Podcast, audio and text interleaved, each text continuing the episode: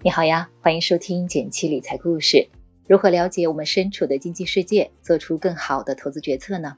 送你十五天简七 VIP，每天听财经新闻解读，搜索公众号“简七独裁，回复“电台”免费领取。前段时间我们做了个关于裁员再就业的征集，收到了三十五位朋友的分享，其中来自四川的阿茂的新兵卫留言让我深以为然。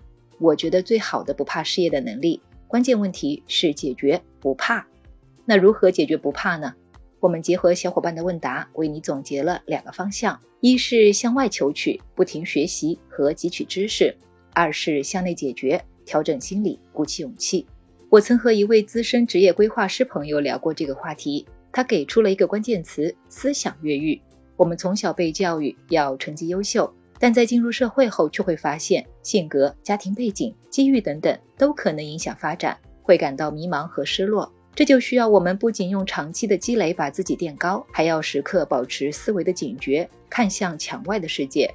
今天给大家讲几个故事，先来看看柠檬讲的故事。她是一位坐标在成都的三十六岁女性，职业是部门总监秘书。二零一四年。先生经历了公司业务调整被裁，自己则是近些年来变动也很多，但两个人现在都挺顺利的。先生拿到了不错的补偿金，歇业一个多月找到了新东家。柠檬也经历了跨行和换城市，带娃两年后复出找到了工作，对现状还是挺满意的。公司不倡导加班，离家近，工作生活都能兼顾。至于工作呢，就是在招聘网站投简历找的，岗位急招，柠檬符合要求，很快就入职了。当时柠檬做了一件事，敲定了工作 offer。在面试结束后，微信总结了自己适合该岗位的原因，一二三四点发给了 HR。未来领导看到了之后，觉得柠檬的逻辑能力很好，当天下午就电话面试确定了下来。上份在通信行业，现在是在化工行业，虽然跨行，岗位性质却是一样的，主要是辅助支撑领导和部门的工作，前期的积累又派上了用场。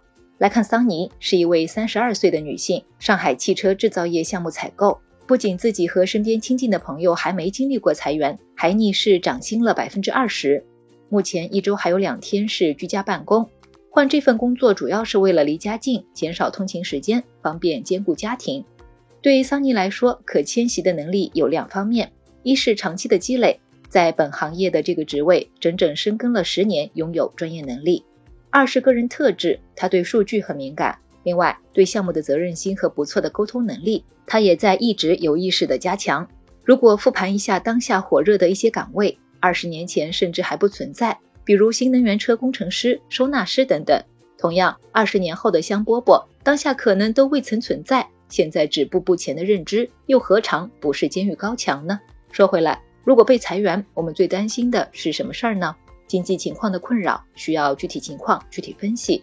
不过，如果时间还充足，最好存够三到六个月的生活费做裁员应急资金。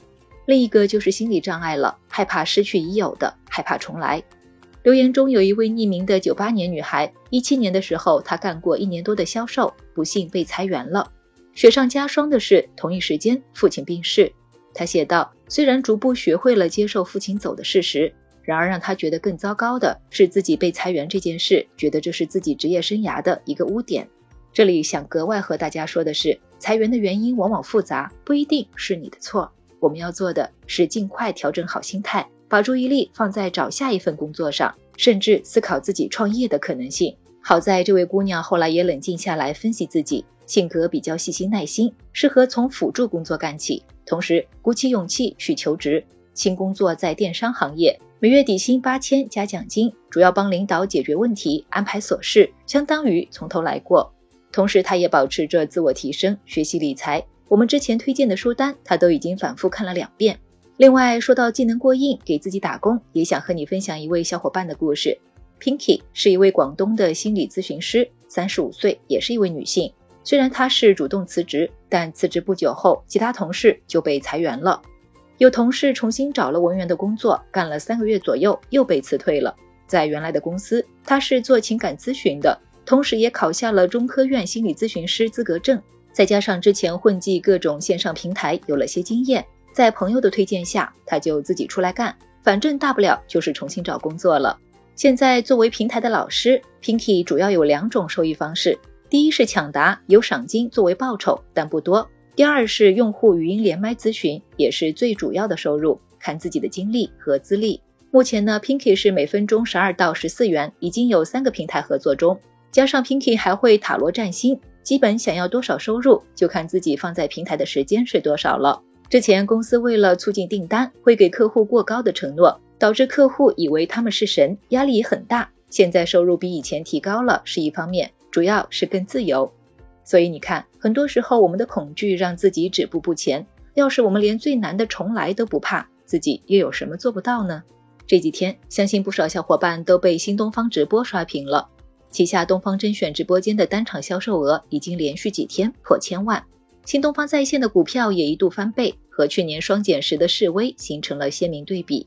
曾经的学科名师，如今做互联网销售员，毫无疑问需要巨大的勇气。比如董宇辉，曾是新东方高中学科经理，每送走一位同事，会抱着他们大哭。本想离职的他，却阴差阳错留了下来，也开始直面挑战。最开始的时候，测试期直播间只有几个人，自己的父母会下两单。但是这半年他挺住了，一直坚持双语带货，还会升华到文学和哲学高度。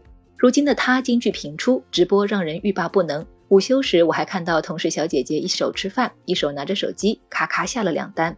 最后结合小伙伴们的留言，我为你总结了两个关键点。第一，打造专业能力地图，无论处于什么职场状态，你可以做起来。一是换位思考，企业想要什么样的人，找到他们的发展诉求。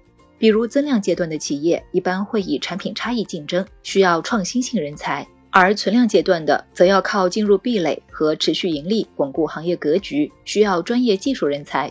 有专业证书的考专业证书，没有的也可以通过看专业书和相关行业文章，争取和行业内的人交流。从而不断迭代想法，重要的是要给自己规定时间，有具体目标的一步步完成。二是对目前的自己做复盘，并进行思想越狱。